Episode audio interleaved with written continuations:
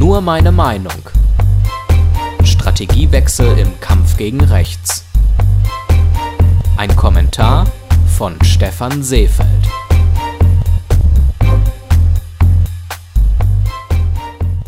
Ich bin nie ein Freund von Demonstrationen gewesen. Aus diesem Grund habe ich bislang auch erst an zwei Demonstrationen teilgenommen.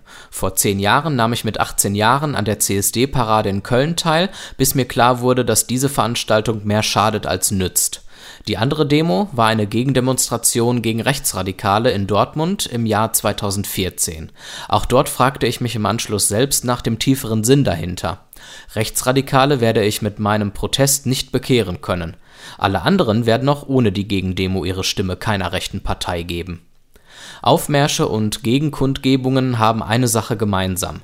Mit simplen Parolen wird die eigene Weltanschauung skandiert, ohne dabei sonderlich überzeugend zu sein. Denn überzeugend kann man nur in einem argumentativen Dialog sein. Dies erfordert mindestens zwei Personen mit unterschiedlichen Anschauungen, die sich argumentativ austauschen.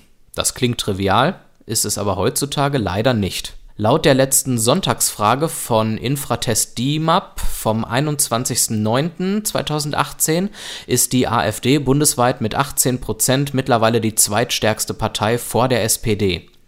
Dieser Umstand und die jüngsten Ereignisse in Chemnitz beunruhigen mich zunehmend, denn mittlerweile lässt sich eine besorgniserregende Entwicklung erkennen eine immer größere Anzahl von Menschen in diesem Land wendet sich von den Werten einer freiheitlich-demokratischen Grundordnung ab und bevorzugt eine Politik, in der fremdartige Menschen abgelehnt werden. Diese Ablehnung äußert sich zunehmend auf eine Art und Weise, die von Verfechtern unseres Grundgesetzes nicht mehr hinnehmbar sein kann. Hetzjagden, verbale und körperliche Gewalt sowie Versuche, andere Meinungen zu unterdrücken, werden zunehmend als Mittel zum Zweck eingesetzt wenn sich dieser Trend fortsetzt, wird sich irgendwann derjenige durchsetzen, der am lautesten schreit und im animalischen Sinne der Stärkere ist. Mit der Berücksichtigung von Tatsachen, dem Abwägen und einem argumentativen Diskurs wird sich dann künftig keine Schlacht mehr schlagen lassen. Diejenigen, die aktuell mit Hashtag Wir sind mehr dagegenhalten, werden dann nicht mehr lange in der Mehrheit sein.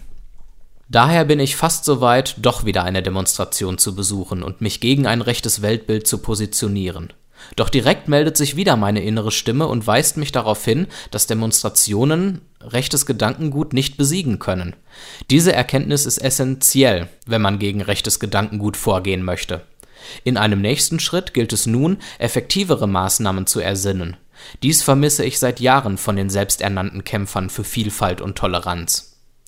Warum hat sich die Wir sind mehr Bewegung beispielsweise nicht aktiv für die Aktion Deutschland spricht von Zeit Online unter der Schirmherrschaft von Bundespräsident Frank-Walter Steinmeier eingesetzt? Das Konzept ist einfach wie genial. Jeweils zwei Menschen mit unterschiedlichen gesellschaftlichen und politischen Ansichten unterhalten sich in einem Gespräch unter vier Augen miteinander und tauschen sich aus. Im besten Fall findet man Gemeinsamkeiten oder zumindest ein gewisses Verständnis für die Haltung des jeweils anderen.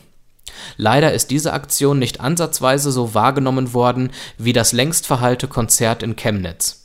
Wenn wir nicht endlich wieder zu einem konstruktiven Diskurs mit Argumenten auf Augenhöhe zurückfinden, werden wir den Kampf gegen rechtes Gedankengut auf lange Sicht verlieren.